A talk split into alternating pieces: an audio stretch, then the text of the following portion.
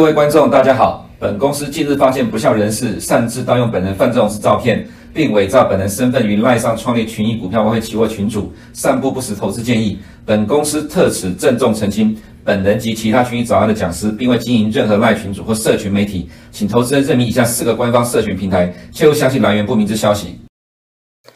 欢迎收看群益早安，今天是三月三十一号，礼拜四了，三月最后一个交易日，第一季要结束了，即将进入第二季。呃，我们来看一下今天的焦点哈。那么今天的第一个焦点是呢，俄乌谈判虚晃一招，打脸的乐观派。其实市场总是不缺乐观的说法了哈。那从呃一个月前刚开始打，打到刚开始没多久就开始讲说要谈判。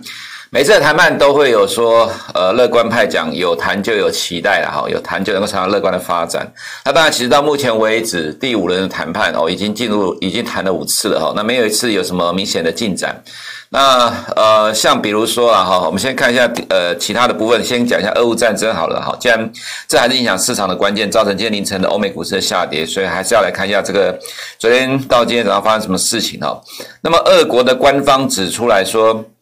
本周二十八号到三十号的谈判是完全没有进展哦，这蛮有意思的哈。那么在昨天，呃，俄国讲说要减少在基辅跟切切尔尼西夫的这个军队驻军啊，市场都认为说俄国是要撤军的，就造成欧美股市欢声雷动。那大家都很高兴，结果昨天在切尔尼西夫轰炸一整天哦，俄国根本就没有从这个地方减少军队。那么，呃，俄国说他们现在准备要完全夺控顿巴呃顿巴斯这个地方。那再来就是俄罗斯呢提到说哈不会跟乌克兰讨论克里米亚的地位问题。昨天才讲说乌克兰讲说克里米亚的这个部分呢会暂缓，预计要用十五年的时间来讨论。俄国会给你十五年的时间来讨论吗？俄国说根本不会跟乌克兰讨论克里米亚的问题，因为克里米亚已经进入了俄国的宪法，对于俄国来讲，它就是。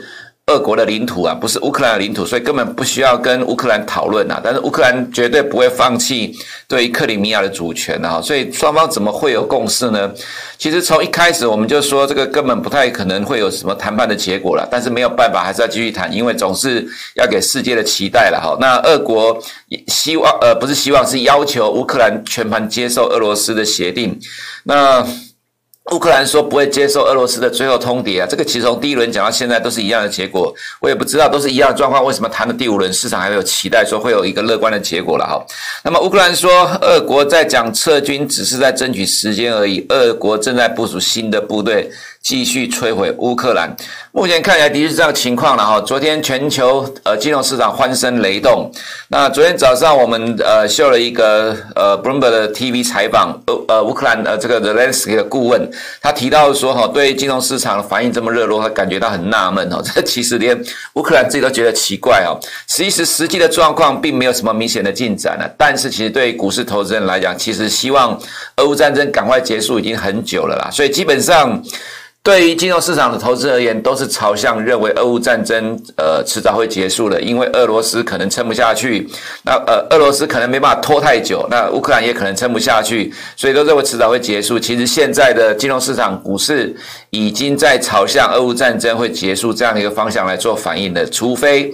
呃，俄国使用核子武器结束乌克兰战争的话，哦，那叫另外一回事，就是会再一次的去测试二月二十四号的低点。不然，呃，其实对于现在的欧美股市的反应来看呢，哈，我们认为它并不认为说俄乌战争呃会影响到呃未来的全球股市。当然，这只是短期的想法。为什么呢？因为随着时间拖得更长更久，呃，一定会对于欧美经济产生冲击，会造成经济成长慢慢的下滑。会不会在二零二三年进入衰退？这个也只能边走边看。但是时间进入到呃，因为现在才第一季结束而已啦。时间到了今年下半年，对于二零二三年的预期就会更加的明朗了。到时候就会有明显的反应。如果真的战争拖到下半年的话，那可能二零二三年就有可能让欧美经济会出现衰退了哈。所以其实。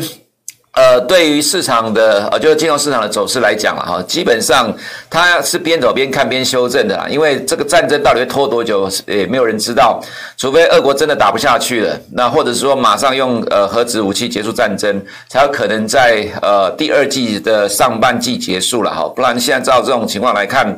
美国不断的提供乌克兰武器，让乌克兰苟延残喘，那这个状况可能会拖很长一段时间呐。这对于经济时间拖得越久，绝对对于欧美经济会产生更大的压力哈。所以这个俄乌战争的发展，那么造成了呃今天凌晨的美欧股市都下跌。但是呢，我们来看第二个部分呢，哈，Apple 挑战十二连涨失败，但是呢，什么样原因，什么样的状况呢？呃，我们来看一下美国的三大股市的走势。我个人觉得哦，其实以这个角度来讲，还算蛮强的哈。怎么说？即使是看欧洲股市啊，当然德国跌的幅度比较大，因为毕竟欧洲啊是经济受到冲击的中心，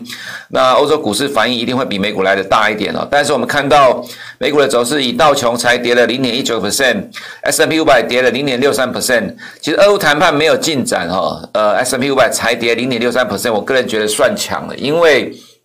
从三月十五号以来，一度的往上的呃往上涨的走势哦，我们可以看到两百天移动平均线其实只有短暂的测试一下就继续往上拉了哈。如果俄乌战争第五轮谈判没有什么进展，只跌了零点六三，以一天的反应来看，它是轻微的，但是代表其实市场的多头的气势还是算强，它并呃并没有受到俄乌谈判没有进展的影响。那么以 S M P 五百的状况来看哦，大概就是呈现出这样的一个情况。那么在五大权值股的走势呢，更是如此哦，其实算是蛮。蛮强的，比如说像 Apple 的走势，挑战虽然呃挑战连涨十二涨失败了哈，那今天跌了零点六七 percent，其实算强了。那我们一直在讲说 Apple 是大型科技股的指标哈，在这边跌破两百天移动平均线之后，只在呃两百天以下停留一天就快速的连涨了十一天，五十天的均线呢突破是完全没有任何抵抗，一路往上的冲。这个颈线呢，其实只有在一天盘中压尾而已，第二天就继续往上冲。你可以看到 Apple 的股价走势哦，对于这个压力的挑战来讲，完全没有任何的阻挡，几乎是一路往上冲，就告诉你，其实这些的大型科技股走势非常强，走势非常强，当然来自于有强劲的资金进入才会产生这样的结果。所以对于今天的俄乌战争的回应呢，我个人倒觉得美国的科技股在今天表现可圈可点了哈。即使你看到其他的呃这些权值股，像 Microsoft 今天。才跌零点四六 percent，而且守住了颈线。其他的 Alphabet 才跌零点四，Amazon 跌的幅度比较大，跌了一点七八 percent，Tesla 才跌零点五一 percent。虽然整个指数上来讲跌的幅度比较大，跌了一点一跟一点二一哈，但是以前五大权指股来看，当然这所呈现出来的还是 ETF 的买盘。所以我们意思指的是说。如果看前五大的全指股的走势来讲，其实今天美股对于俄乌战争、俄乌谈判没有影响，呃，没有进展的反应，其实是非常的小。那这原因也在于，就是我们在过去几天花了不小的呃力气在解读这一次的美股的上涨，原因是在三月十六号的 FOMC 之后，呃，市场资金大量的进入了科技股的走势，它反映的是过去的历史的情况。一九九零年之后，四次升级周期里面，科技股表现最强，这是第一个。第二个。呃，富呃，市场认为 Fed 正在做正确的事，让美国经济恢复正轨。所以为什么呃五六月了哈，五六月两次的 FOMC 市场认为会各升息两码这样的一个预期啊？其实我们一直在强调一个重点，三月二十二号的 NAB 之后，市场的反应其实是告诉你。呃，现在的美股正在进入呃另外一个波段的走势，那这个波段到底会不会变成呃突破一月的高点？其实现在没有办法去做判定，因为毕竟后面进入四月之后还有财报，那财报的考验才是真正的关键啊！因为第一季的美国第一季的上市公司其实获利受到俄乌战争影响，几乎是非常的轻微的。那但是如果说在第一季的财报对于未来展望很差的话，那应该会再有一波的下呃向下的修正，毕竟。呃，这一次的下跌，第一波的美股的下跌，哈，呃，第一波的美股下跌其实是来自于对通货膨胀压力的担忧。第二波的下跌是俄乌战争的影响。那么，俄乌战争是外部因素，所以外部因素对美国经济会产生真正的压力跟冲击，应该是在第二季之后才会看得出来。如果在第一季的财报四月公布的时候呢，很多的大型公司都提到同样的看法，说。呃，在后面接下来第二季会受到外在因素的影响，那美股自然会在进入一波的修正，去反反映这样的一个预期哈。所以基本上现在这个时间点，只能告诉你的是。美国的市呃，美国股市钱非常的多，不断的进入大型的科技股，提前的预期反应，呃，这个俄乌战争已经进入尾声的一个状况，除非动用核子武器，不然呃很难去把这一波的美股打下来，大概是会是这样的情况。所以我们在今天的第二个焦点部分，就是 Apple 挑战连十二连涨失败了哈，但其实从盘面上。所呈现出来的情况，其实算是相对的正面。这也是我们觉得说，其实对于美股的角度来讲，美股本来就是全球最强的股市了哈。那呃，全球股市都以美股马首是瞻。以美股现在呈现出来的情况来看，至少在下个月四月之后的财报公布之前的话，大概都会维持高档震荡的走势哈。那么再来就是呃，今天 OPEC Plus 会议了哈。那么多国表示坚持原定计划，有。这个结果大致上其实都已经在之前都已经得到都知道了哈，也就是说，油价目前在一百之上的震荡，我们认为这个强势的震荡，油价会是今年全球经济的压力。如果就我们所看的供给跟需求的状况的话，呃，即使没有俄乌战争，油价还是会强势。但是俄乌战争呢，它其实让油价有更进一步往上推升的动力。所以时间拖得更长，那么对于呃原油市场的供需来讲，都会变成是一个正面的帮助。当然，对经济来讲是负面的压力啊。所以油价会是呃未来我们在观察全球经济还有股市一个很重要的一个关键哈。那么再来就是嗯。其他的事件的呃事件的发展的部分呢、那虽然说俄国的金融市场在本周有在恢复交易，不过其实没有什么参考的价值。虽然可能会有不少人认为说哈，用俄国的金融市场来评估的表现来评估是否全球金融市场已经稳定了。不过因为俄罗斯央行哈对于卢布呃的限制了哈，只能买不能卖，所以虽然说在近期卢布的升值，其实它没有什么参考意义。因为既然俄罗斯央行限制卢布只能买不能卖，没有卖盘的话，自然它就能够。反弹的，接再来就是，呃，俄国宣布了哈，呃，这个呃股市恢复交易，从这个礼拜开始。不过，其实恢复交易之后，其实股市是涨的，原因也在于呃，俄国禁止外国人卖出，到目前为止没有改变。那么明天会不会恢复啦？有这样的消息说明天会恢复外国人卖出了。不过我们现在所呃看到其他的讯息的状况来讲，看起来这个消息有点互相的矛盾。也就是说，其实现在禁止外国人卖出的情况之下，当然俄国股市会有反弹，这也是很正常情况。外国人没办法卖。自然，俄国股市要跌，短期也跌不到哪里去了哈。所以，其实对于俄国金融市场来看，其实没什么参考的意义。再就在今天凌晨的呃美股收盘之后，美国 SEC 的主席哈 Gary Gensler 他提到说，美国的法律没有妥协的空间，只有完全遵守美国审计要求才能够继续交易哈。这个其实还是继续的打脸，因为之前中国官方讲到说，跟美国正在进行积极的讨论、协商、谈判。让呃中像让美国可以部分的审计呃中国公司的财务的报表，后来呃这个美国是否呃美国是推翻了否认了这样的一个说法，SEC 了哈。那么其实，在上个礼拜周末的时候，又再一次的美呃 SEC 有否决呃否认这样的一个说法，结果呢，中国官方马上召集自己国内的这些中概股呢，说哈中国正在积极的跟美国继续的协商。那么今天 SEC 呢再度的打脸，其实。我们也不知道说这个中国到底想要怎么样，只靠口水护盘，没有实质的效应，能够帮助港股 A 股撑多久？其实对于投资人来讲，还是要看实质的利多啦。那么原因也在今天的凌晨哈，SEC 再一次的公布第三批的名单，这里面看起来影响力就比较大了，因为这里面有百度、富途、爱奇艺。呃，还有这个，这是比较小的公司，凯信、远达、医药，还有 NoSera，这三家公司里面，当然百度的影响最大了哈，洞见观瞻。那么我们要注意到，就是说，他有提到今天所公布的名单里面，第一批所公布的百亿神州、百胜中国，还有这个再领医药、盛美半导体、和黄，确定转入了哦，这个转入了确定的名单，这个意思就是说。未来要被呃美国要求在美国下市了哈，所以这个所谓的名单，它其实为观察一段时间之后转入了确定名单，未来就要被迫在美国下市了。那么现在百度、复读、爱奇艺这些知名的公司也被纳入了。那么在今天的凌晨，Gary Gensler 有提到说，如果最终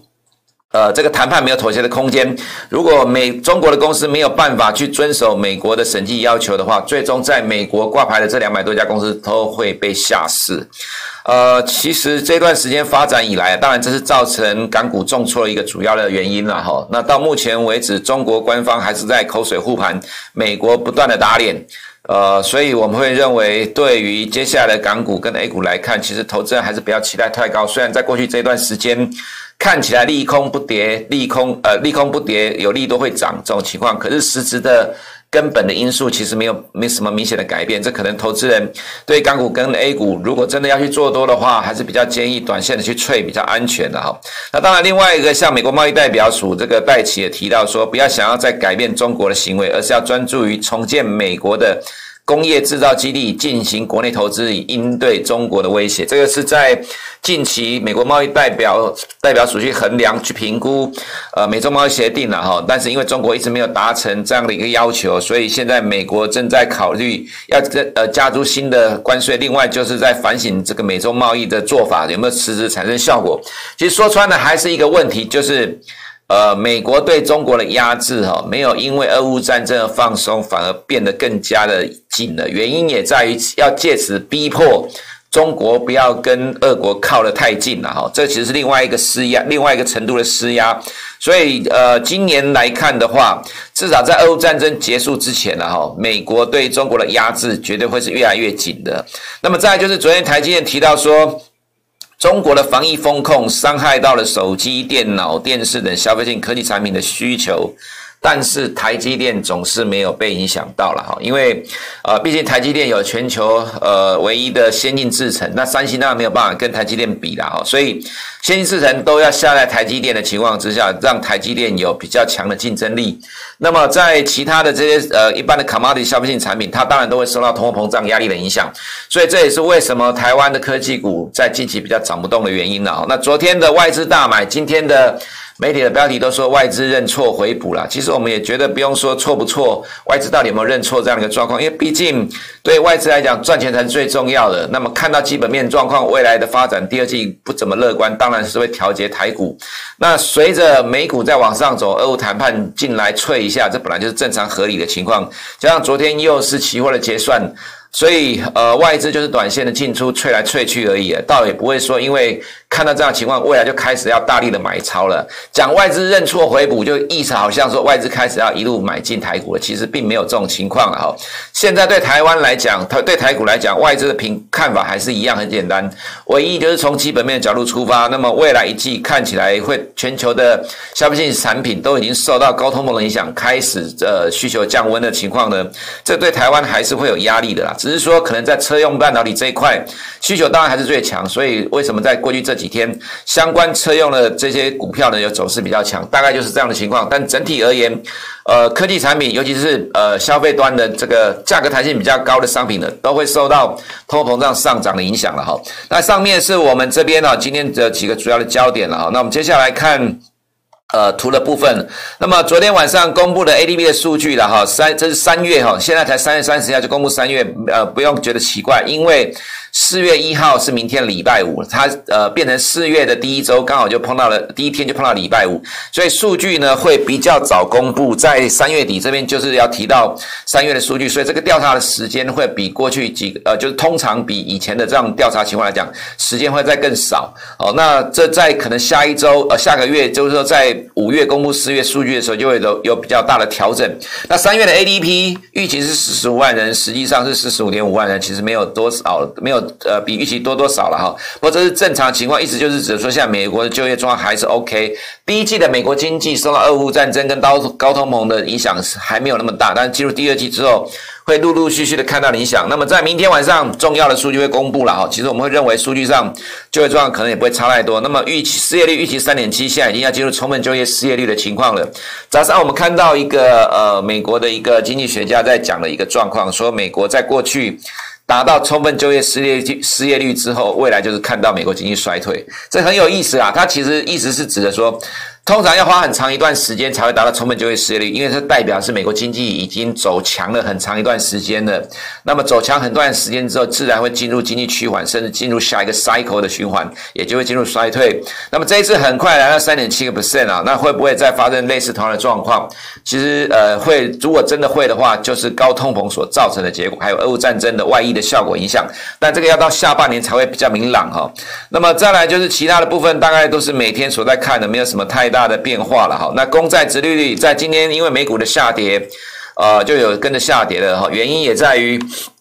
俄乌谈判没有进展，所以呢，呃，导致了美股下跌，并且买盘转进了债券，让债券殖利率做短期的下跌，那使得呃利差有稍微的上来。不过这个倒挂已经出现了，近期很多人在担心倒挂的问题，有空我们再做个时间。呃对这个部分做个解专题的分析了哈。那么另外美元的化解也是因为直率的下跌做短暂的回档了，我们认为就是短期的震荡而已，中期趋势仍然是没有改变的哈。那欧元就做个反向的走法走势，日元也是一样的情况。那么在美股的部分呢，刚才花了很长的时间在说明了哈，今天的走势其实比我们个人觉得哈，对俄乌战争的反应来讲是强了很多，尤其在短期涨的幅度这么大之后，只有这样的一个修下跌修正，俄乌战争谈判没有进展了，其实算是不错了。那尤其是 Apple 的走势，我们认为这还是强势的演出了哈，所以其实对于。俄乌谈判没有进展的话，我们认为美股大概就是顶多高档震荡而已哈。那么进入了亚洲市场的部分哦，就像刚才所提到的，这个美国 SEC 的这个强硬的态度是在收盘之后才讲的，名单也是在收盘之后才公布的。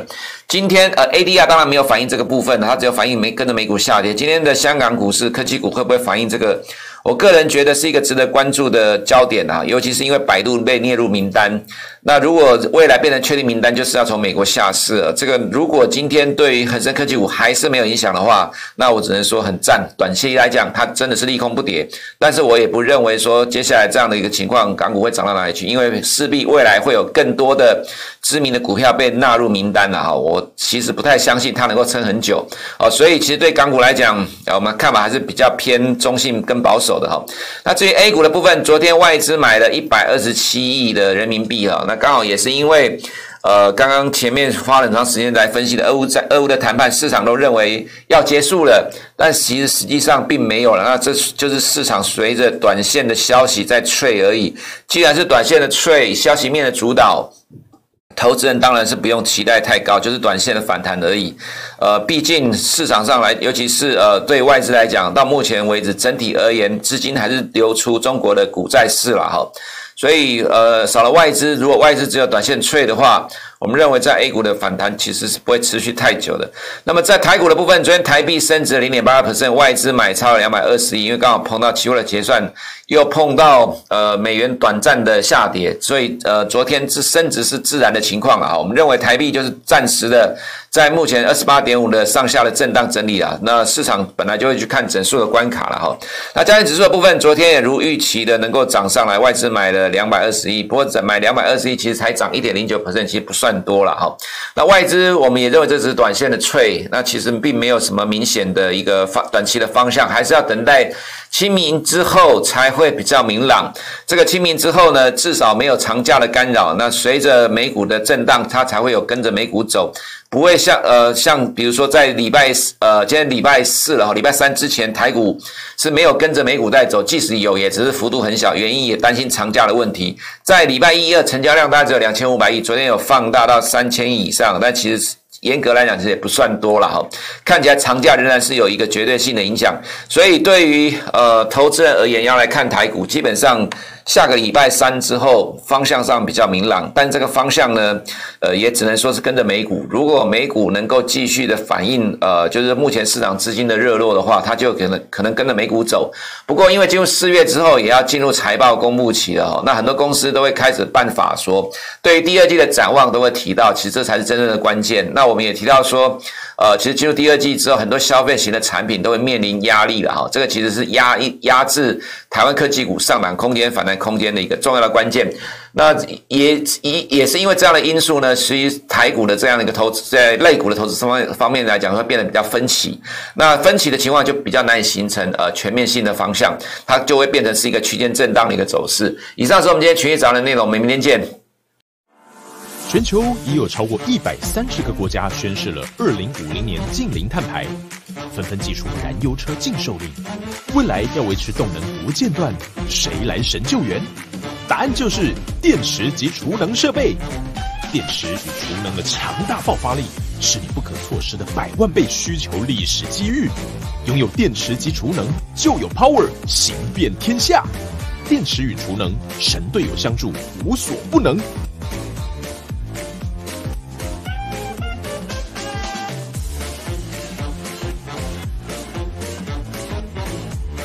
力不断电，得电池者赢天下。零零九零二，中信电池及储能 ETF。